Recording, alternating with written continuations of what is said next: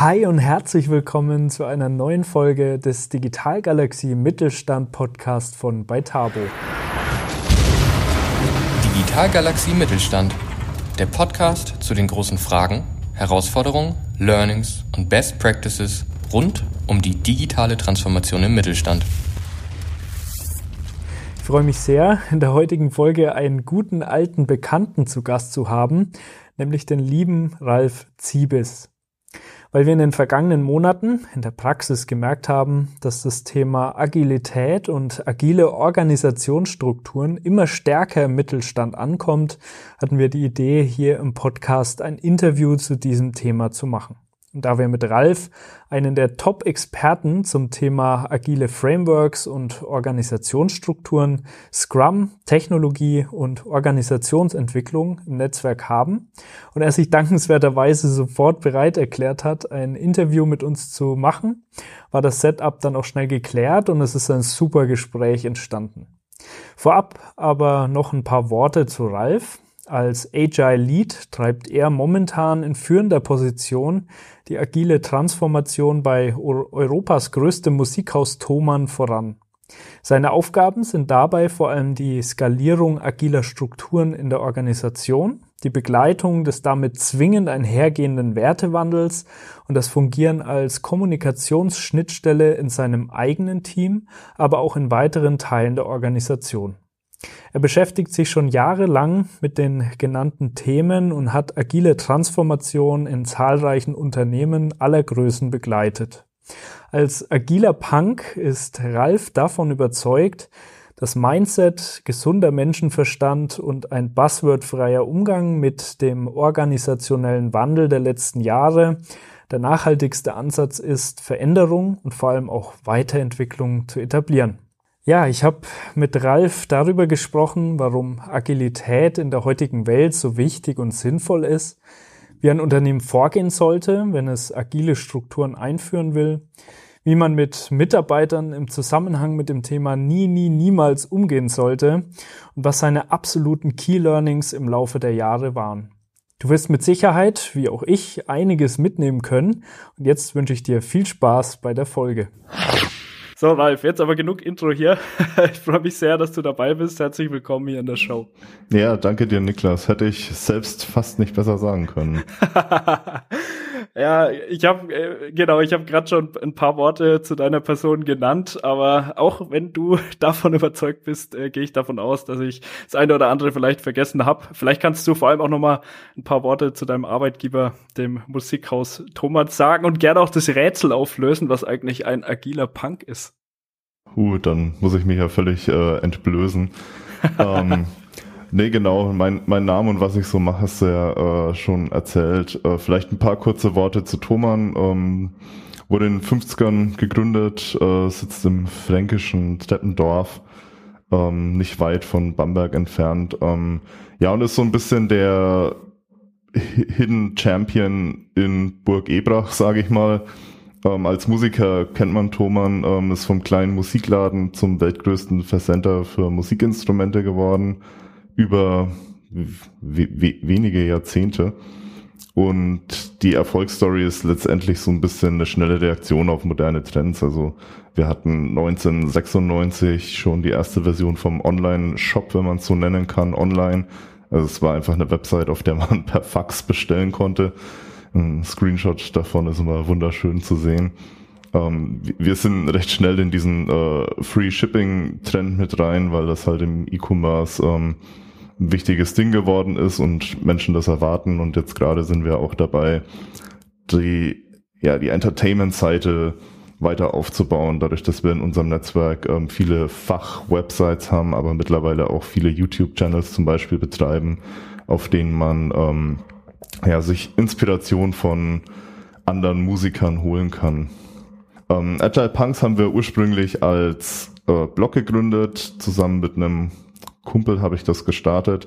Der Hintergrund war so ein bisschen, dass es halt einfach unkonventionell sein sollte, aber durch dieses, ähm, ja, durch das Wort Punk alleine auch so ein bisschen eine Anspielung auf dieses Missverständnis, dass äh, mit Agilität ja oft auch Anarchie einhergeht. Ähm, das habe ich tatsächlich schon in einigen Firmen gehört und ähm, frage mich immer, wie das funktioniert hat. Auf der anderen Seite ist es so ein bisschen, ja, wir schreiben Stopp die Berater, der Anti-Berater-Ansatz, ähm, was nicht heißen soll, wir sind gegen Berater, sondern wir sind eher dagegen, sich darauf zu verlassen. Also äh, Anti-Berater im Sinne von Anti-Held in der eigenen Gener äh, in der eigenen Organisation zu suchen. Also sprich, verlass dich nicht nur auf Anzugträger mit PowerPoints, sondern such dir auch intern loyale Leute, die dir langfristig helfen können. Mhm. Ja, sehr spannend. Äh, erst nochmal zum, zum äh, Musikhaus Thomann, was ich ganz vergessen habe. Ich bin ja auch, äh, äh, wissen die wenigsten ähm, Schlagzeuger, schon seit, ich glaube, 15 Jahren mittlerweile. Stimmt, ich erinnere mich an Instagram-Videos. ja, genau, genau. Deswegen ist mir Thomann durchaus auch ein Begriff. Also war früher auch öfters mal dort.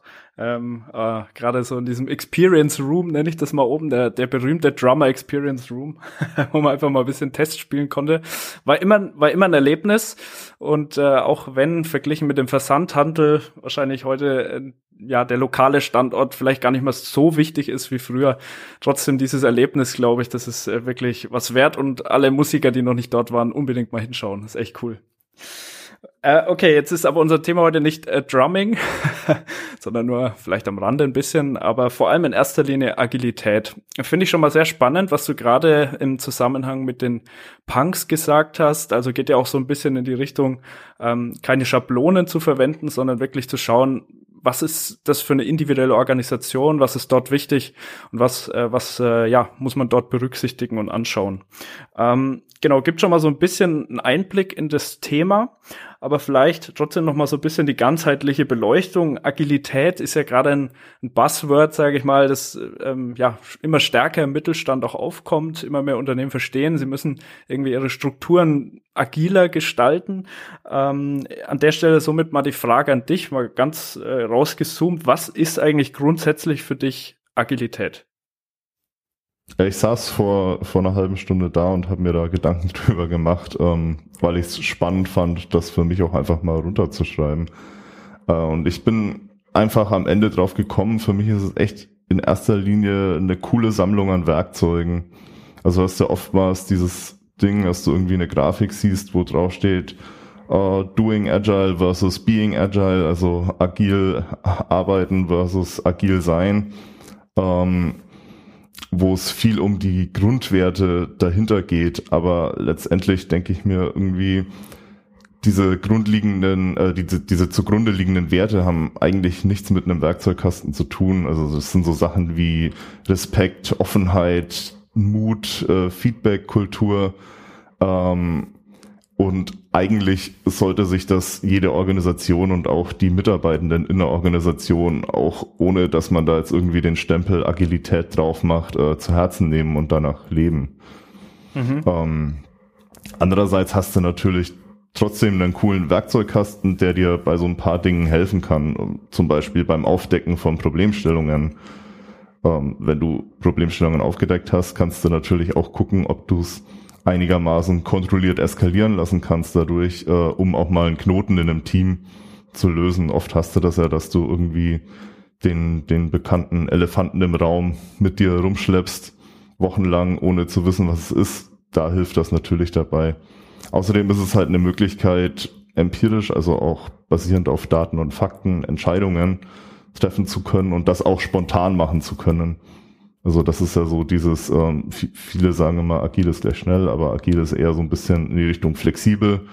Ähm, wenn du neue Daten und Fakten gefunden hast, hey, warum solltest du nicht damit arbeiten und an irgendeinem Plan, der vielleicht hinfällig ist, festhalten? Ähm, entsprechend ist es auch, ja, cooles Tool, um gemeinsam eben für einen, ja, Betonung liegt auf überblickbarem Zeitraum, einen Plan zu erstellen. Und ähm, eigentlich ist es ja auch eine Ansammlung an Praktiken, um ähm, besser Software zu entwickeln. Also das ist ja der Ursprung. Und ähm, das sollte man nicht aus den Augen verlieren, wenn man irgendwie blind sagt, hey, wir wollen jetzt agile werden. Ähm, denn viele der agilen Disziplinen sind einfach gerade noch Software-only und äh, sind jetzt gerade erst in so eine ja letztendlich auch Transformationsphase reingerutscht. Scrum zum Beispiel spricht im neuen Scrum Guide nicht mehr von ähm, Softwareentwicklung, sondern nur noch von Produktentwicklung. Und ähm, ich denke, das wird noch ein, zwei, vielleicht auch fünf Jahre, ich kann es null einschätzen, dauern, um ähm, ja, um letztendlich dieses, diese Frameworks und dieses Gedankengut, das damals aus dem Gedanken, hey, wir wollen coole Software nah am Kunden entwickeln, entstanden ist, auf ähm, ja letztendlich mehr Produkte, mehr Produkttypen, mehr Branchentypen auszuweiten. Mhm. Ähm, und ja, le letztendlich ist es halt trotzdem das Ding, äh, wem es als Anker hilft, äh, der sollte natürlich trotzdem sagen, hey, ich vermische hier Werte und Werkzeuge, äh, wie ich möchte, weil, ähm, keine Ahnung, eine Feedback-Kultur, die zur Grundlage den Gedanken hat, wir machen das, weil wir Agile sind, ist besser als gar keine Feedback-Kultur. Das auf jeden Fall. Aber wie gesagt, ich denke mir halt, wir müssen uns da irgendwie alle selbst an die Nase fassen, wenn wir für, für so grundlegenden menschlichen Umgang irgendwie eine hippe Kiste mit Schraubenziehern benötigen. ja, absolut, absolut. Also finde ich sehr wichtig, was du sagst und das äh, ja stimmt auch zum, zum größten Teil wirklich mit dem überein, was, was ich über das Ganze denke. Also ich, auch ich glaube, dass vor allem die zugrunde liegenden Werte heutzutage sehr, sehr wichtig sind. Ich meine, gut, an der Stelle könnte man jetzt sagen, okay, sowas wie Respekt, äh, du hast noch Offenheit, Feedback, Mut genannt, vielleicht auch sowas wie Vertrauen. Ähm, das war eigentlich ja schon immer wichtig.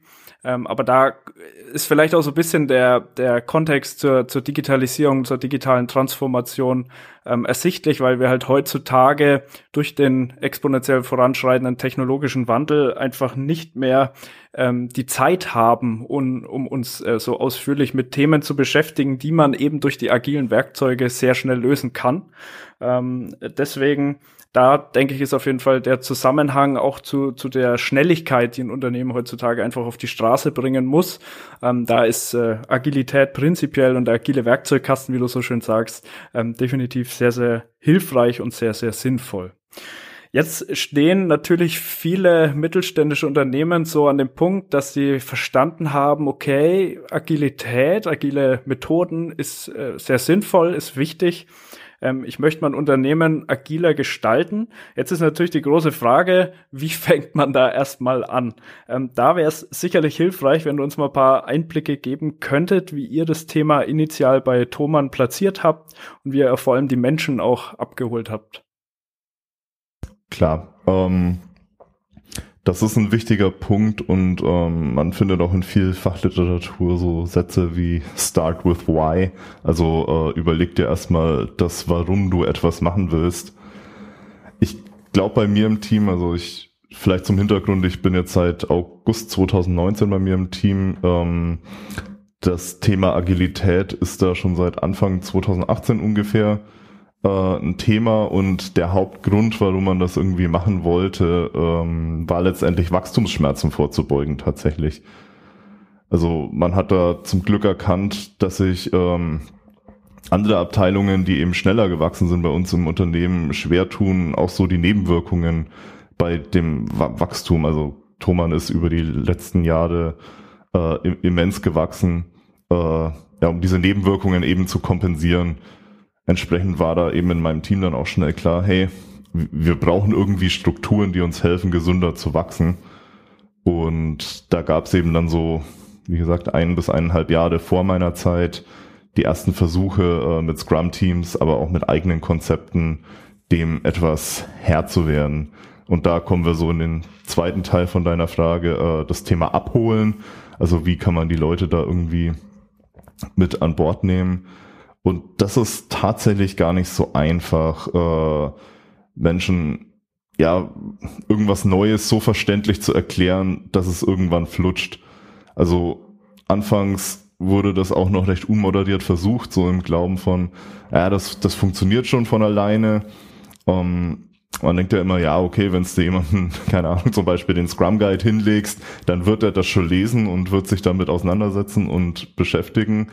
Spoiler-Alarm, ist gar nicht so. ähm, aber irgendwann war dann halt klar, dass es langfristig tatsächlich stabiler ist, sich da Verstärkung zu holen. Und da kam dann äh, zum Beispiel ich mit ins Spiel, aber auch eben meine beiden Agile Coaches, äh, mit denen ich gemeinsam unser Team eben betreue. Und klar sind wir zu dritt, also als drei Coaches, ich so im Management und die beiden in den äh, Teams drunter sozusagen unterwegs, äh, sind wir viele Menschen, äh, die man sich bei so einer Teamgröße von 30 bis 40 Leuten überhaupt erstmal leisten können muss. Aber andererseits kannst du damit halt sicherstellen, dass du auch mit einzelnen Individuen im Team eng zusammenarbeiten kannst. Also und das ist, glaube ich, das, was so eine Transition dann auch zum Erfolg führt. Ähm, ich kann da auch, wenn es eben in manchen Fällen ein paar Euro mehr kosten kann, wirklich echt nur empfehlen, sich eine eigene Kompetenz in der Richtung im Haus aufzubauen. Ähm, mittlerweile bin ich da auch über unseren Teamrand hinaus Ansprechpartner für andere Teile in der Organisation. Und das geht bei mir natürlich zeitlich auch nur, weil ich eben noch zwei Teammitglieder habe, äh, Domi und Steven, meine Agile Coaches, denen ich da auch vertrauen kann, ähm, dass sie in unserem eigentlichen Team auch aufpassen und mich gegebenenfalls als Berater hinzuziehen, sollte ich mal irgendwie unterwegs sein mit einer anderen Mission. Ähm, und das bringt eine immense Stabilität rein. Also diese, dieses stabile Setting schaffen ist extrem wichtig. Du kannst natürlich von Anfang an irgendwie äh, Berater, Fachexperten mit an Bord holen, äh, völlig außer Frage. So, so haben wir das auch gemacht. Aber um langfristig da einen Halt reinzukriegen, um äh, die Leute auf Augenhöhe zu sensibilisieren, glaube ich, führt nichts dran vorbei, in irgendeiner Form die eigene Kompetenz im Haus zu haben. Mhm. Was ich jetzt spannend finde, äh, du hast gesagt, du wirst da manchmal auch in anderen Teilen der Organisation ähm, ja wie so eine Art interner ähm, Berater dazugerufen wenn es äh, vielleicht Probleme gibt. Was, was sind es für Situationen, in denen du da ähm, konsultiert wirst quasi? Viele Situationen sind gar nicht so, äh, ja, das klingt jetzt sehr negativ behaftet was, mit, mit den Situationen. Also tatsächlich ist es eher, dass äh, der positive Impact, den Leute von außen mitbekommen, den das Thema in unserem Team hat.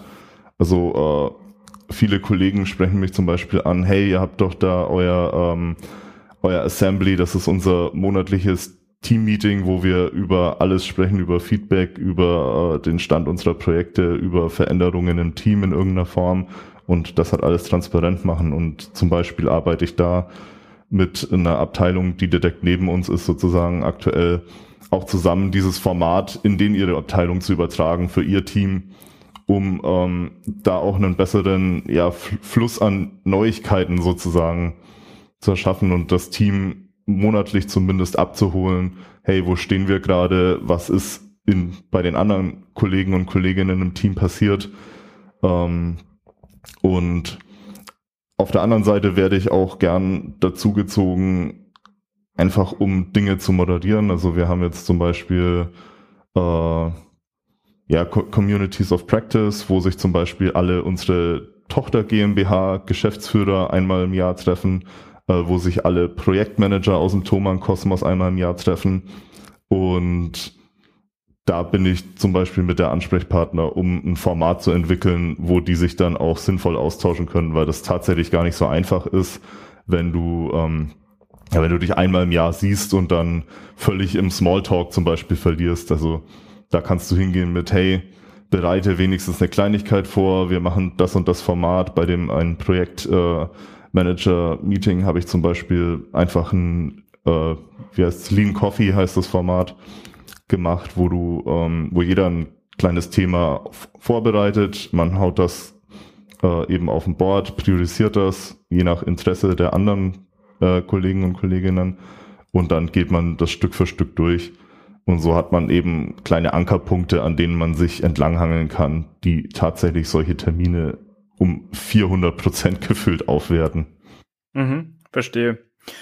Also ich würde für mich festhalten, da geht es darum, dass du einfach dabei unterstützt, dass in Teams generell mal erstmal die, die generelle Atmosphäre geschaffen wird, um wichtige Dinge ähm, an, die, an die Oberfläche zu spülen die sicherlich sowohl vor allem im positiven Sinne, also alles was Planung betrifft, alles was Kommunikation, Abstimmung betrifft, aber ab und zu sicherlich auch mal negative Dinge, also wenn wir in das Thema Feedback reingehen, ähm, solche, solche Themen, ähm, also dass diese generelle Atmosphäre da ist, dann geht es darum, dass du, wie ich gerade schon gesagt habe, vor allem dafür sorgst, dass die richtigen Dinge an die Oberfläche kommen. Also wenn da so eine Zusammenkunft stattfindet von Personen, die sich nicht oft sehen, dass es nicht äh, nur um, um Smalltalk geht, sondern dass wirklich auch die Themen angeschnitten werden, die wirklich einen Impact haben und wichtig sind. Und dann natürlich damit ein, einhergehend auch die Qualität des Austauschs einfach besser wird. Kann man das so festhalten? Genau, also äh, ich mache tatsächlich auch noch greifbarere Dinge. Zum Beispiel arbeite ich gerade mit einem Team zusammen, ihre Arbeit transparent zu machen. Also das ist ja zum Beispiel der Ansatz von Kanban. Ähm, kann man besagt, hey, fang einfach da an, wo du bist und fang einfach an, das sichtbar zu machen, was du gerade tust. Und auf Basis des, dessen ähm, wirst du schon die Stellschrauben entdecken, äh, an denen du optimieren kannst. Also zum Beispiel, was ist völliger Overhead, das du tust, oder wo entstehen äh, Flaschenhälse, wo zu viel reinkommt, aber zu wenig rausgeht an Arbeitspaketen.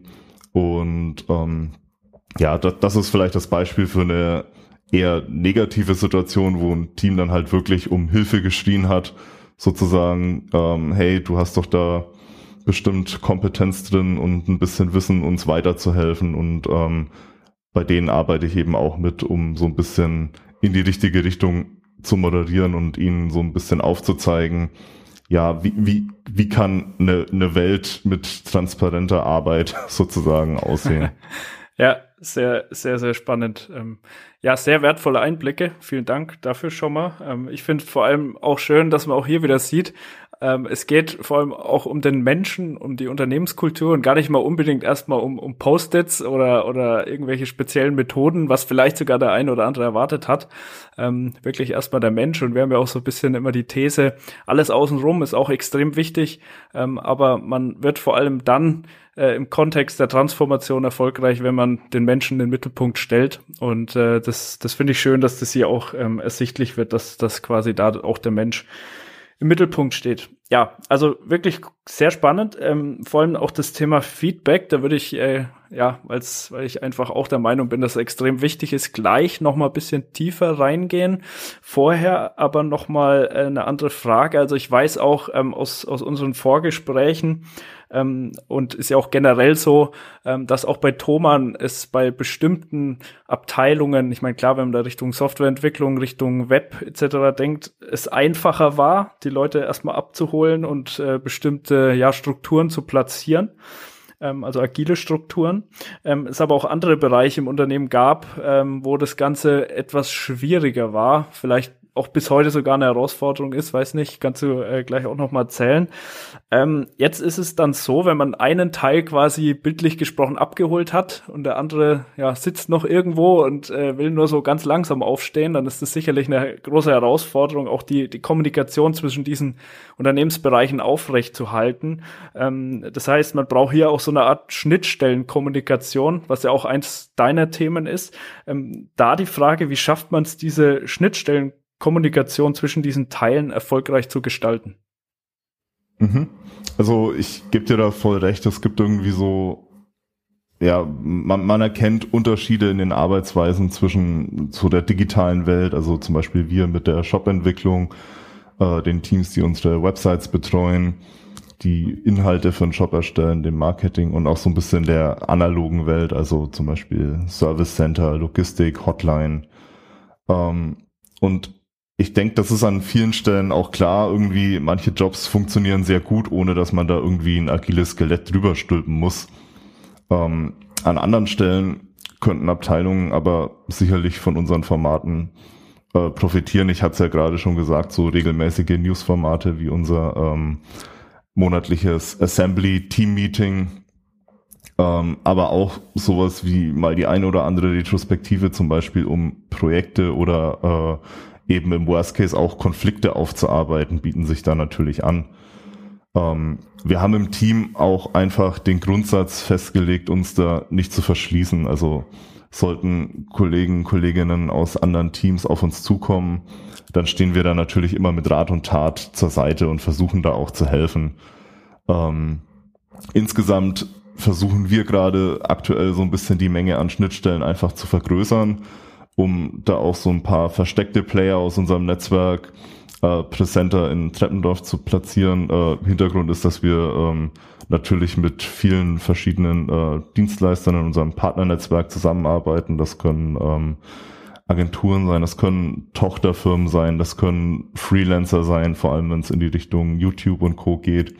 Ähm, und die sind meistens ja nicht in Treppendorf, sondern die sind irgendwo in Deutschland oder auf der Welt verteilt und ähm, allein die so ein bisschen sichtbarer zu machen mit dem Ding, hey, die existieren, ähm, ist da schon ein riesen Benefit. Äh, aber es ist halt auch wichtig dabei, dass die, diese Personen, diese anderen Schnittstellen, nenne ich es jetzt mal abstrakt, äh, niemandem aufzudrängen. Also wir, wir versuchen da eher so einen Ansatz, hey, schau mal, wenn Person A nicht da ist, äh, kannst du dich auch mal an Person B oder C wenden. Probier es aus, wenn du dich damit sicher fühlst. Und wenn nicht, dann, dann wart einfach nochmal auf Person A und macht vielleicht mal ein Kennenlernen zusammen. Ähm, und ja, so sollte es eigentlich auch mit allen Formaten, die man irgendwie schafft, geschehen. Also Menschen sollen einfach die Möglichkeit bekommen, an sowas teilzunehmen, wenn sie denken, hey, sie können da was beitragen, aber du darfst niemals, wirklich niemals jemanden verurteilen, wenn er sagt, hey, ich möchte auch einfach nur meinen Job machen und ich interessiere mich da jetzt aktuell nicht dafür. Weil man muss immer bedenken, wenn der einfach nur seinen Job macht, dann schafft er natürlich auch einen Mehrwert für die Firma. Und äh, meistens ist das kurzfristig vor allem auch der greifbarere und sichtbarere Mehrwert. Mhm. Ähm, von daher ähm, die Too Long Didn't Read Version, ähm, die Schnittstellen, die man schafft, müssen Schnittstellen sein, äh, die zur Verfügung stehen, aber die niemandem aufgedrängt werden, wo niemand dazu gezwungen wird, sie zu benutzen.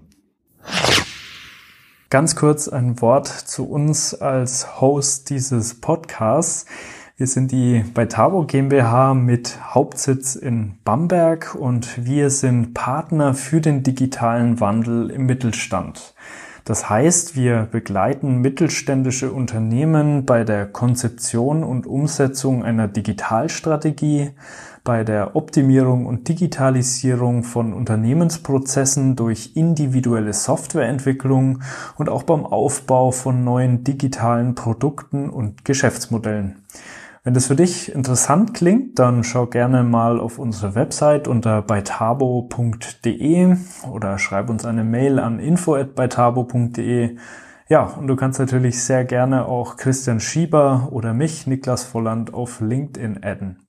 Wir freuen uns sehr, von dir zu hören und wünschen jetzt weiterhin viel Spaß bei der Folge. Also kann man festhalten, äh, letzten Endes auch hier wieder, wie so oft, Kommunikation, Kommunikation, Kommunikation, hochfrequente Kommunikation, Möglichkeiten zu schaffen, auch sich auszutauschen im Unternehmen, gerade zu den Themen Agilität und allem, was damit zu tun hat. Auf der anderen Seite aber trotzdem immer darauf zu achten, dass es einfach keinen Zwang gibt, dass niemand gezwungen wird, sich mit den Themen zu beschäftigen. Und in der Praxis sieht man ja auch ganz oft, wenn so eine gewisse Dynamik in der Abteilung ausbricht, also dann doch der ein oder andere sich mal für ein Thema äh, interessiert, äh, Agilität und Co. Ähm, und äh, dann immer mehr sich dafür interessieren, dass auch so eine Art Sogwirkung entsteht und die Leute dann sich doch irgendwann mal anfangen zu fragen, okay, was ist das jetzt eigentlich? Jetzt will ich es auch mal wissen, oder? Äh, kannst du das so bestätigen? Ich würde da noch mal drauf eingehen. Also ich hatte auch so Phasen, wo ich mir gedacht habe, dass diese hochfrequente äh, Kommunikation, also nennen, nennen wir es beim Wort Propaganda, äh, gut funktioniert. Ähm, aber tatsächlich ist das eher das Gegenteil. Also ich mhm. erlebe es eher, dass umso öfter du Wolf schreist, umso mehr stumpfen die Leute einfach ab. Ähm, deswegen ähm, ist es auch wichtig, das hatte ich mir in meinen Key Learnings für später auch noch überlegt, ähm, aber ich kann es kurz vorziehen ähm, es ist wichtig, bei den Leuten akute Probleme und akute Schmerzen zu lösen. Also klar ist das auf große Sicht äh, immer dieses, ah, aber wie, wie kommen wir denn zu unserer Vision äh, von der agilen Blümchenwelt? Ähm, aber es ist ein, einfach wichtig zu sagen, wenn, wenn die Leute in einer Konfliktsituation sind, dann zu erkennen, okay, hier kann ich ansetzen, hier kann ich rein und sagen, hey, ich habe hier ein cooles Format. Äh, wir, fahren mittlerweile tatsächlich so nach dem Motto, put a label on it and it dies, also nenn's beim Namen und es stirbt. Ähm, du musst dich gar nicht hinstellen und sagen, hey, wir machen jetzt eine äh, Retrospektive oder wir machen jetzt eine Problemlösung über Design Thinking oder was auch immer, ähm, sondern du bietest deine Hand an, sagst, hey, ich nehme euch an der Hand, ich zeige euch ein paar Tipps und Tricks, die vielleicht in der aktuellen Situation, die ihr gerade habt, zur Lösung beitragen können. Ähm, und so, so schafft man die wirklichen Verbündeten. Das sind die Leute, die sagen, ja, okay, äh, habe ich verstanden, das funktioniert, das hat uns wirklich weitergeholfen, das ist eine positive Erfahrung, die ich da mitnehme. Ähm, und ich habe die gemacht, ohne die ganze Zeit von dieser Propagandamaschine eben Bescheid zu werden. Und damit kriegt man wirklich die Nachhaltigkeit in Unternehmen. Mhm. Also wirklich am echten Bedarf ansetzen und quasi direkt am lebenden Beispiel zeigen, dass das Ganze Sinn macht und äh, logisch, also absolut logisch, wenn der Mitarbeiter merkt, äh, okay, mein Problem wird hier irgendwie gelöst, ähm, vielleicht ein Problem, wo er nie gedacht hatte, dass es generell gelöst oder vielleicht auch so schnell gelöst wird, dann ist er natürlich auch äh, ja irgendwann überzeugt. Deswegen sehr, sehr wertvoll. Ähm, cool. Ähm, Du hast äh, gerade auch das Thema Retrospektive schon mal genannt, auch vorhin schon mal. Ähm, ich würde gerne da noch mal bisschen, bisschen tiefer reingehen. Generell das Thema Feedback. Ähm, ich denke, dass Feedback in der heutigen Welt besonders wichtig ist. Also sicherlich schon immer war, aber gerade heute, ähm, weil wir haben halt nun mal gerade eine Welt, die sich immer schneller verändert. Veränderung fällt den Menschen immer schwer. Das heißt, es ist grundsätzlich schon mal eine Situation, wo er sich schwer tut. Und wenn er jetzt aber die Möglichkeit hat, zu jedem Zeitpunkt äußern zu dürfen und auch zu können, wie er sich fühlt, ähm, darauf auch eingegangen wird, man Lösungen findet, dann ist es einfach sehr, sehr wertvoll. Außerdem ist es ja auch so, dass ähm, Feedback ähm, ja Verbundenheit stärkt auch. Ähm, Verbundenheit, was ja eins so der tiefsten auch neurobiologischen Bedürfnisse ist des Menschen. Ähm, deswegen denke ich, ist es einfach so ein unglaublich wichtiges Thema. Ähm, und daher auch da nochmal die Frage, welchen Stellenwert hat Feedback bei, bei ähm, Thomann? Ist ja auch ein sehr wichtiges äh, Werkzeug in der äh, ganzen Agilität, in den Methoden, wie gesagt, Retrospektive etc. Ähm, wie lebt ihr das? Wie sieht es aus? Jo, ähm, also ich kann hier natürlich erstmal vor allem für mein Team sprechen. Ich glaube, das ist auch tatsächlich das Greifbarere.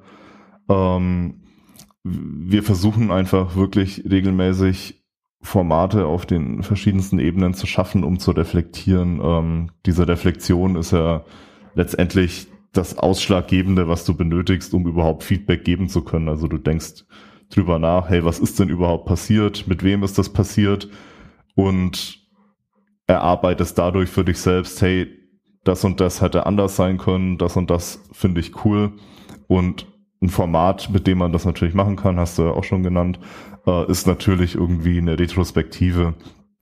Ähm, wir, wir versuchen das, also vielleicht kurz zum Hintergrund eine Retrospektive ähm, hat ja verschiedene ähm, Schritte. Normalerweise fängst du damit an, ja, Daten zu sammeln. Ähm, also im, im Konfi-Raum ist es dieses typische zu irgendeiner Fragestellung Post-its an die Wand kleben. Ding, ähm, dann, dann schaust du dir diese Daten an und schaust, was, was kannst du denn daraus lernen?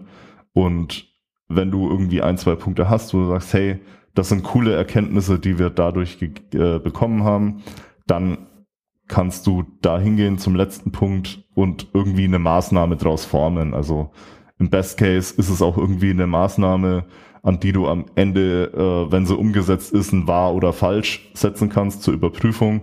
Also so eine Maßnahme wie wir müssen besser werden, ähm, funktioniert nie, hat in noch keinem Team jemals irgendwie funktioniert, weil du kannst halt nicht überprüfen, ob es abgeschlossen ist oder nicht. Also wenn du irgendwie zum Beispiel so ein Ding hast wie äh, wir müssen besser werden, versuch's runterzubrechen in einzelne, äh, in einzelne, ja, letztendlich messbare Elemente, wo du halt sagst, ja, okay, wir werden besser, wenn wir äh, fünf Produkte mehr pro Woche geschafft haben, zum Beispiel. Ähm, da kannst du dann fragen, haben wir fünf Produkte mehr geschafft, wahr oder falsch und weißt eigentlich, ob du on track bist oder nicht. Ähm, aber gut, zurück zu den äh, Retros. Wir versuchen das äh, in unseren einzelnen ja, Entwicklungsteams äh, zu machen, aber wir machen zum Beispiel auch eine äh, in unserem Management-Team mal mit, mal ohne unseren Chef. Und manchmal ist es da, äh, vor, vor allem wenn es um strategische Themen geht, über die du reflektierst, natürlich auch wichtig, mal eine externe Moderation dazu zu nehmen. Ähm, das ist zum Beispiel einer der Punkte, wo bei uns äh, mal der eine oder andere äh, Berater ins Spiel kommt, weil so kann sich das Teammitglied, das sonst moderieren würde, äh, wirklich auf seine Rolle als Teammitglied konzentrieren und entsprechend auch auf die, auf die Teilnahme und auf das Feedback geben und reflektieren. Ähm, am Ende muss aber halt, ja, die, beziehungsweise die, die Quintessenz am Ende ist aber trotzdem, dass die Leute sehen müssen, dass mit dem Feedback und mit den Maßnahmen, die da entstanden sind, auch was passiert. Also zum Beispiel fragen wir monatlich im Team die Stimmung ab, aber machen ähm, die Ergebnisse dieser Umfrage auch immer ähm, direkt sichtbar und stellen die dem Team auch immer wieder vor. Ähm, außerdem haben wir zum Beispiel Formate wie eine große Komplett-Team-Retrospektive, ähm, wo sich im Nachgang Teammitglieder auch freiwillig melden können, um an der Umsetzung von den beschlossenen Maßnahmen mitzuwirken. Ähm, da auch wieder, das, das Team ist freiwillig. Ich hatte bis jetzt auch jedes Mal Glück, dass sich da Leute für gemeldet haben. Ähm, aber das ist das ist halt äh, das, was wir vorher gesagt haben. Also du musst ein Format schaffen, wo du sagst, hey, ihr könnt da mitmachen, wenn ihr möchtet, wenn ihr denkt, ihr könnt cool was beitragen, aber ihr müsst nicht, es ist keine Pflicht. Ähm, und das schafft einerseits Transparenz, weil, hey, Leute aus dem Team arbeiten an Dingen mit und es schafft Akzeptanz, weil die, die Bock haben, können mitmachen äh, und die, die keinen Bock haben, werden davon nicht die ganze Zeit irgendwie genervt. Und ähm, ein, ein ganz wichtiges Learning, was das Team dadurch halt vermittelt bekommt, ist, äh, ja, wenn ich was ändern möchte, dann muss ich halt auch mit anpacken. Also oft hast du diesen Effekt, dass du irgendwie in der Retrospektive irgendwelche Maßnahmen beschließt, die dann äh, freudig irgendwo mit Post-its oder was auch immer äh, an der Wand klebst und dann hängen die da, bis sie abfallen. Ja. Und ähm, ich glaube, es ist ganz wichtig, also vor allem, wenn du auch dann am Ende von so einer Retrospektive das Feedback bekommst, ah ja, das ändert sich doch eh wieder nichts, mit dem Feedback passiert nichts. Äh, das ist der späteste Punkt, wo du sagen musst, hey, liebes Team, wenn ihr nicht mithelft, was zu ändern, dann wird sich auch nie was ändern. Und das ist halt der Punkt, wo du hinkommen musst. Also da, da kann es natürlich auch ein bisschen ähm, schmutzig werden, weil die Leute erwarten am Anfang vielleicht gar nicht, dass sie irgendwie wo mithelfen müssen, was jetzt erstmal nichts mit ihrem eigentlichen täglichen Doing zu tun hat. Ähm, aber wenn du mal an dem Punkt bist, dass die Teammitglieder das verstanden haben, dann wirst du ja ein Team, eine Welt geschaffen haben, in der es viel einfacher ist, mit schwierigen Situationen umzugehen. Mhm. Und da hilft bestimmt auch ähm, Wertschätzung. Also einfach zu sagen, klar, wenn ihr jetzt Input liefert, ähm, dann äh, ja, haben wir ein besseres Bild und dann jeder von euch hat gute Ideen und äh, das hilft einfach am Ende, ja, das große Ganze noch besser zu machen. Und äh, ja, finde ich, finde ich sehr spannend, vor allem auch den Punkt, dass die Leute sehen müssen, dass was passiert auch mit den Impulsen, die sie da reingeben. Äh, ist auch völlig logisch, wenn man äh, da immer sich Mühe gibt, um mitzuarbeiten, mitzugestalten und am Ende passiert nichts mit dem, was man so äh, mit reingibt, dann ist klar, dass das mit der Zeit demotiviert und dass das äh, nicht gerade dazu führt, dass eine Feedback-Kultur im Unternehmen entsteht. Ähm, deswegen vollkommen nachvollziehbar. Ähm, du hast jetzt gerade mal äh, den, den äh, Chef angesprochen. ähm, was mich an der Stelle mal kurz interessieren würde, ist auch, was hat denn eigentlich das Management, also jetzt auch ähm, ähm, ja bei Thomann so die Geschäftsführung generell für eine Rolle beim Thema Agilität? Also sagen die einfach, oder hast du einfach die Rückendeckung von denen oder bringen die da auch Impulse mit rein? Wie sieht das aus?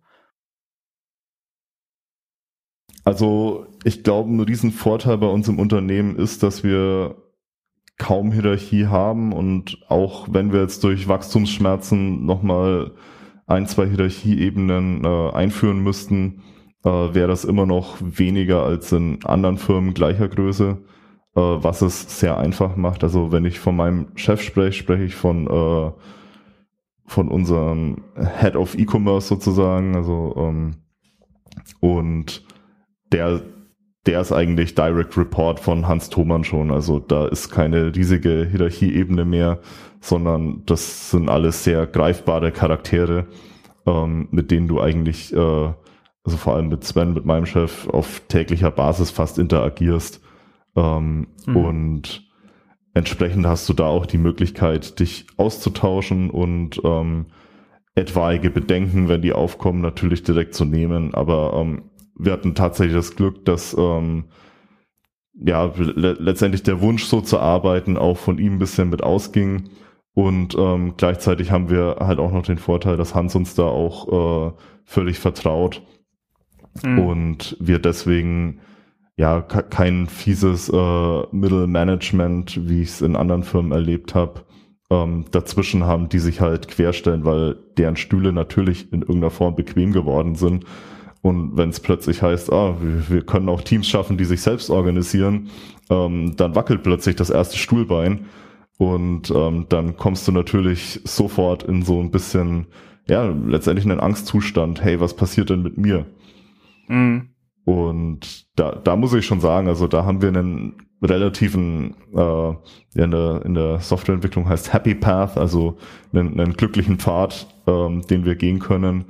Ähm, wo wir recht wenig Widerstand haben. Ähm, mhm. Ich kann halt jedem, der da irgendwie auf Widerstand stößt, mitgeben, äh, sobald ihr auf den Widerstand stößt, seid ihr eigentlich an einer der Ursachen angekommen, warum eure Firma vielleicht überhaupt sagt, hey, wir müssen agiler, wir müssen flexibler werden, weil da irgendwas ist, das festgefahren ist, das feststeckt äh, und das letztendlich vom Kopf her im wahrsten Sinne des Wortes. Mhm. Und das sind dann, ja, das sind zwar die Situationen, wo es dann äh, richtig schmutzig werden kann, aber das sind die Knoten, die eigentlich gelöst werden müssen, um, ähm, um aus der Organisation ein zukunftsfähiges Unternehmen zu machen. Ja, also ich glaube auch, das ist eine der wirklich absolut wesentlichen Herausforderungen, dass man einfach ähm, auf Ebene der Management, äh, auf, auf Management-Ebene Rückendeckung hat für das Thema Agilität, agile Strukturen einziehen etc., ähm, hört man ja auch öfters mal, gerade in sehr großen Organisationen, ähm, dass ein Teilbereich des Unternehmens ähm, irgendwie ja die Anweisung vielleicht sogar bekommt, werdet mal agiler. Aber wenn es dann darum geht, wirklich was umzusetzen, Strukturen zu verändern, dann ist ganz schnell er hat mal ganz schnell äh, ein Stoppschild vor der Nase und dann kann das Ganze natürlich nicht funktionieren. Ähm, du, hast, du hast genau den äh, Sachverhalt gerade auch schon mal angesprochen, ist vielleicht eine ganz gute Überleitung auch zu deinen, zu deinen Key Learnings. Also es, es ist ja so, dass du wirklich schon seit Jahren auch diese Themen begleitest, dass du diese agilen Transformationen auch schon in, in ganz vielen verschiedenen Unternehmen und aus verschiedenen Perspektiven, also im Großunternehmen, auch in Startups, warst ja auch mal als Gründer unterwegs, ähm, äh, hast du diese Themen begleitet und da natürlich ganz spannend einfach mal die ganz offene Frage, was waren noch so weitere Key Learnings zum Thema für dich in all den Jahren? Ich fand es tatsächlich auch spannend, drüber nachzudenken. Ähm, und let letztendlich stehen da jetzt auch keine Key Learnings in meinen Notizen, wo ich sagen würde, wow, das, das sind Sachen, die du eigentlich nur rausfindest, wenn du dich super lang damit befasst das sind nur Sachen, wo du, glaube ich, wirklich erst nach langer Zeit erkennst, ja, okay, das sind die Dinger, die wirklich auf der Hand liegen ähm, und auf die du immer wieder störst. Ähm, das, das erste, das war so ein bisschen ja auch der rote Faden, den ich immer wieder versucht habe zu erwähnen, ist, ähm, dass man Menschen da abholen muss, wo sie sind. Also es bringt dir nichts irgendwie mit Fachbegriffen, mit der Propagandamaschine, mit hübschen PowerPoints oder was auch immer ähm, durch eine Firma zu rennen und zu denken, es wird Veränderung bringen, äh, habe hab ich noch nie gesehen, dass das funktioniert hat. Ähm, es ist natürlich cool, wenn man irgendwie für eine PowerPoint eine sechsstellige Rechnung stellen kann, aber am Ende, weiß nicht, profitiert halt der Rechnungssteller. Ähm, dann ganz wichtig, das geht so ein bisschen einher mit Abholen der Menschen, äh, lern die Sprache der Menschen, um mit ihnen auf Augenhöhe zu kommunizieren. Ähm, wenn du irgendwo reinkommst und dann mit irgendwelchen, ähm, ja, lass es IT, lass es Agile Buzzwords sein, ähm, die Leute konfrontierst, dann hören die nur, ja, okay, der spricht irgendeine andere Sprache, das ist ein Fremder, oh Gott, ähm, und werden dich nicht akzeptieren. Also das, das liegt äh, einerseits natürlich irgendwie in der Natur des Menschen erstmal zu gucken, ha, hm, den verstehe ich nicht, ich spreche jetzt erstmal lieber weiter mit den Leuten, die ich verstehe. Und auf der anderen Seite ist es halt, ähm, ja, letztendlich ein kulturelles Ding. Also du, du würdest ja, ähm, du würdest ja auch nicht erwarten, äh, wenn du irgendwie nach Spanien gehst, dass da jeder Deutsch spricht. Also mhm. musst du dich halt irgendwie drauf einlassen, hey, zumindest die, die Basics äh, der spanischen Sprache, bitte, danke, hallo, äh, wo geht's denn zur Toilette, was auch immer, äh, zu lernen. Und ähm, das, das fördert halt einen gewissen Respekt gegenüber der anderen Kultur und es zeigt, hey, der, der möchte mit uns kommunizieren, der möchte nicht über uns kommunizieren, der ist auf einer Augenhöhe mit uns. Äh, dadurch, dass wir die Sprache besser können, ist er vielleicht so ein Stück unter uns, äh, macht sich angreifbar, weil er zugibt, hey, er versteht alles noch nicht hundertprozentig. Ähm, und da, das macht's menschlich. Also ähm, und damit kriegt man auch die Aufmerksamkeit der Menschen. Ähm, dann ein Learning, was ich äh, tatsächlich wirklich bei Thoman auch machen musste, ähm, war, dass ich mich wirklich darauf einlassen musste, auch erstmal zu verstehen, was schon gut funktioniert und mir immer wieder erklären lassen muss, auch bei Sachen, die ich jetzt neu entdecke, warum das eigentlich gut funktioniert. Also ähm, du, du kannst nicht irgendwie zum äh, größten Online-Musikhandel der Welt gehen und sagen, ja, es ist alles scheiße, wir müssen jetzt agile werden, äh, weil ja eigentlich erstmal gar nichts scheiße ist. Das Ding ist über ähm, 60, 65 Jahre äh, zu einem Milliardenunternehmen gewachsen, also muss irgendwas auch gut funktioniert haben. Und das sind diese ähm, ja, Potenziale, auf die man natürlich auch bauen kann. Und wenn man erstmal nicht versteht, warum Dinge gut funktionieren, ähm, dann wird man auf viel mehr Widerstand stoßen, als, ähm, als wenn man sich darauf einlässt. Das ist dieses typische, das haben wir schon immer so gemacht, ähm, was man natürlich oft als Negativbeispiel hört. Ähm, aber man muss natürlich immer beide Seiten der Medaille betrachten und halt sagen, ja, okay, das haben wir schon immer so gemacht, kann auch bedeuten, es ist unser Erfolgsrezept. Und vielleicht ist das ein Potenzial, auf dem du bauen kannst. Anstatt zu sagen, wir müssen es einreißen, weil wir haben das schon immer gemacht und es muss irgendwas Besseres existieren. Ähm, dann der vorletzte Punkt, den ich habe, ähm, ja, es ist tatsächlich mittlerweile sich auch keine wirkliche Blaupause für irgendeine Transformationsstrategie zu machen. Also klar, es ist immer cool, wenn man so ein bisschen plant und sich so ein, zwei grobe Punkte skizziert, wo man hin will. Ähm, aber es ist viel wichtiger, und das hatten wir, glaube ich, im Gespräch auch ein, zwei Mal, mit der Realität zu arbeiten, die man vorfindet. Also sich wirklich darauf einzulassen, was da ist, anstatt irgendwie auf Satellitenflughöhe sozusagen ähm, drauf zu gucken und zu sagen, ah, wenn ich die zwei Schachfiguren vertausche, dann äh, kann ich den Gegner Schachmatt setzen. Ähm, kann man versuchen, glaube ich, ist nicht nachhaltig und ist halt wieder dieses, ja, im Gegensatz zu Menschen da abholen, wo sie eigentlich sind. Und ähm, mein letzter Punkt, und das ist halt der, wo es, glaube ich, am ehesten scheitert, äh, man, man darf sich nicht vor Konflikten und vor Eskalation scheuen. Das sind, das sind die Situationen, in denen Knoten platzen, in denen, wenn auch mal aus völliger Wut und Hass äh, Themen auf den Tisch kommen, die halt irgendwelchen Problemstellungen zugrunde liegen, die vorher immer irgendwie umtanzt wurden, umschifft wurden. Ähm, und wenn man es halt nicht schafft, in irgendwie so einen Konflikt reinzugehen, egal wie dreckig der am, Ende, äh, am Anfang ist, äh, wird man es auch nicht schaffen, sich weiterzuentwickeln. Das ist, ähm, ja, es ist eine traurige Wahrheit, sage ich mal, aber ich glaube, es ist eine Wahrheit. Mhm. Ja, sehr wertvolle und wichtige Punkte. Gerade den letzten kann ich noch mal extrem unterschreiben. Ähm, ich selbst bin zum Beispiel auch ein ja, großer Harmoniemensch, sage ich mal, und mag das eigentlich gar nicht, wenn irgendeine Disharmonie auf den Tisch kommt und man streitet oder härter diskutiert. Habe aber auch gelernt, dass auch bei uns im Unternehmen und wir sind ja auch ja oder haben sehr viele agile Strukturen und viele viele Methoden bei uns im Werkzeugkoffer aus der agilen Welt und ich habe auch gesehen, dass gerade dann, wenn es mal wenn es mal kracht, ähm, vor allem auch äh, ja mit meinem lieben Mitgründer Christian, wenn wir mal härter diskutieren, dann kommt am Ende immer irgendwas Produktives dabei raus. Wichtig ist immer den Respekt bei, beizubehalten. Ähm, und ich denke, das ist ja auch letzten Endes, hast du ja vorhin als ersten Grundwert auch äh, der Agil Agilität genannt.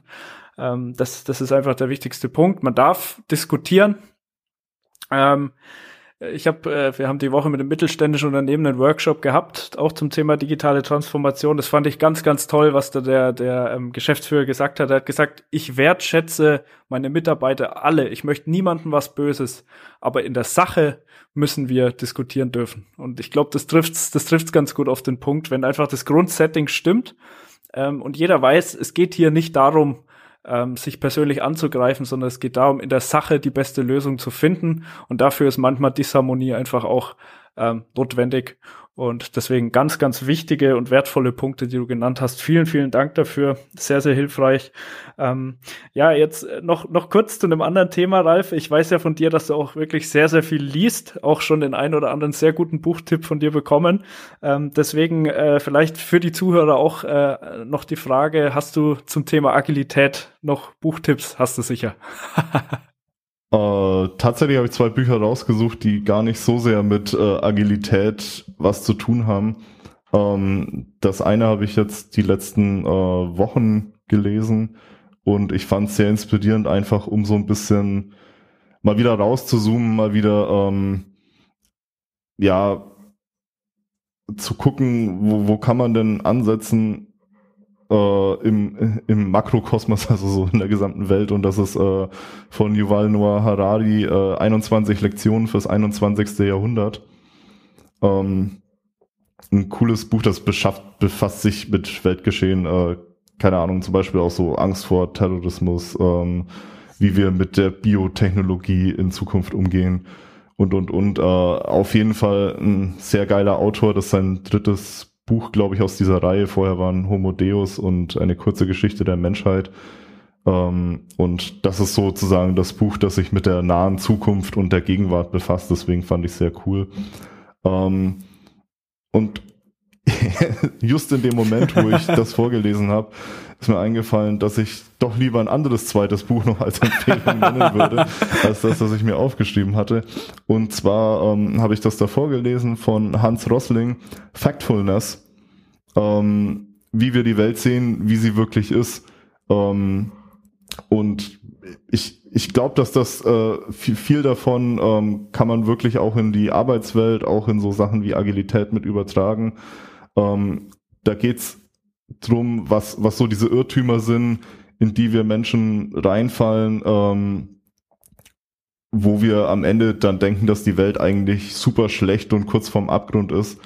Und ähm, das Buch ist von 2016, ähm, zeigt halt auf Basis von Daten und Fakten, also hey, Hashtag Empirie, ähm, dass die Welt über die letzten 100 Jahre so viel besser geworden ist ähm, als wir sie eigentlich einschätzen. Also was zum Beispiel Impfabdeckung, äh, was zum Beispiel die, ähm, die schulische Ausbildung von Mädchen anbelangt ähm, und noch ganz viele andere Sachen. Und das finde ich immer, ja, ich finde es ein bisschen inspirierend, weil er coole Geschichten schreibt und ähm, ja, le letztendlich das Ganze eben mit fundiertem Wissen äh, befeuert. Äh, Fun Fact, am Ende gibt's irgendwie die fünf Sachen, die diese Entwicklung äh, reverten könnten, beziehungsweise ausbremsen könnten. Und Platz Nummer eins von diesen fünf Punkten ist eine äh, globale Grippepandemie. Kommt mir irgendwie bekannt vor. ja, ähm, ja. Fand ich, fand ich sehr spannend. Also ja. Nicht, dass das Coronavirus jetzt als Grippe abgetan wird, aber es geht eben um äh, Lungeninfektionskrankheiten mhm. in dem Sinne. Ähm, dass das wahrscheinlich das ist, was sich schneller ausbreiten würde als irgendwie ein Masern, Polio oder äh, ja. irgendwelche anderen Infektionen, weil es eben über Atemwege mhm. hauptsächlich übertragen wird. Spannend. Genau. Ja, ja, habe ich tatsächlich äh, beide Bücher noch nicht gelesen. Ähm, muss ich unbedingt mal tun. Factfulness äh, hat der, der Chris, also mein Mitgründer, gelesen, von dem habe ich auch nur, nur Positives äh, gehört und auch, er hat da auch einige sehr wertvolle Impulse mitgebracht. Deswegen äh, kann ich unterstreichen, ähm, scheint, scheint sehr gut zu sein. Äh, du hast jetzt auch gesagt, hat nichts direkt mit dem Thema zu tun. Ja, ist so, aber vielleicht steckt da auch, auch nochmal ein, ein wertvolles Learning drin, weil ich persönlich bin auch der Meinung, wenn man sich mit Agilität beschäftigt, dann natürlich ist der Werkzeugkoffer wichtig. Natürlich sollte man sich damit beschäftigen und sich dann auch auskennen, aber vielleicht ist, also zumindest genauso wichtig, aber vielleicht sogar ein Stück wichtiger, einfach die Zusammenhänge zu verstehen, warum Agilität Sinn macht und erst dann mal in den Werkzeugkoffer reinzuschauen. Ja, also die Inspiration wirst du dir nicht in deiner Filterblase holen, sondern die holst du dir meistens von außen. Ja, oder hier im Podcast. Oder hier im Podcast. genau, ja, sehr, sehr, sehr cool, sehr spannend. Ähm, Ralf, wenn man dich äh, im, im Web verfolgen möchte, was du so tust, bist ja doch auch sehr umtriebig, sehr aktiv und fleißig. Äh, wo kann man, wo kann man dich verfolgen? Ähm, hauptsächlich in unserem Blog natürlich, äh, agile-punks.com slash Blog, wenn man direkt auf den Blog kommen will. Ansonsten kann man sich die Website natürlich auch ganz angucken. Ähm, und meine Website, die so ein bisschen alles äh, verlinkt, wo ich aktiv bin, ist einfach äh, mein Nachname mit einem Punkt zwischen dem B und dem I, äh, ziep.is. Mhm. Beste Domain der Welt. Beste Domain der Welt, ja. Sehr, sehr kreativ auf jeden Fall. Nee, cool. Packen wir natürlich, äh, packen wir natürlich nochmal in die Show Notes rein. Ähm, ja, super live. Dann sind wir schon am Ende angekommen. Äh, wirklich wertvoller, ähm, super Input. Äh, ja, schön, dass du dabei warst. Ich danke dir. Danke, dass ich dabei sein durfte. Das war die Folge zum Thema Agilität in mittelständischen Unternehmen mit Ralf Ziebes. Meine Top-Learnings aus der Folge waren erstens, neben den Methoden sind vor allem die zugrunde liegenden Werte von Agilität wichtig und dass diese auch in Unternehmen gelebt werden. Zweitens, wenn man seine Mitarbeiter beim Thema Agilität mitnehmen möchte, sollte man mit dem Warum anfangen. Und drittens, man sollte die Mitarbeiter nicht nur durch Kommunikation und auf gar keinen Fall durch Zwang, sondern in erster Linie durch konkrete Use Cases mitnehmen, bei denen man ein existierendes Problem löst, das sie haben. Ich hoffe, du konntest auch wieder einiges lernen und ja, ich freue mich natürlich, wenn wir uns dann in der nächsten Folge hier im Digitalgalaxie Mittelstand Podcast wieder hören. Bis dahin, mach's gut und bleib galaktisch.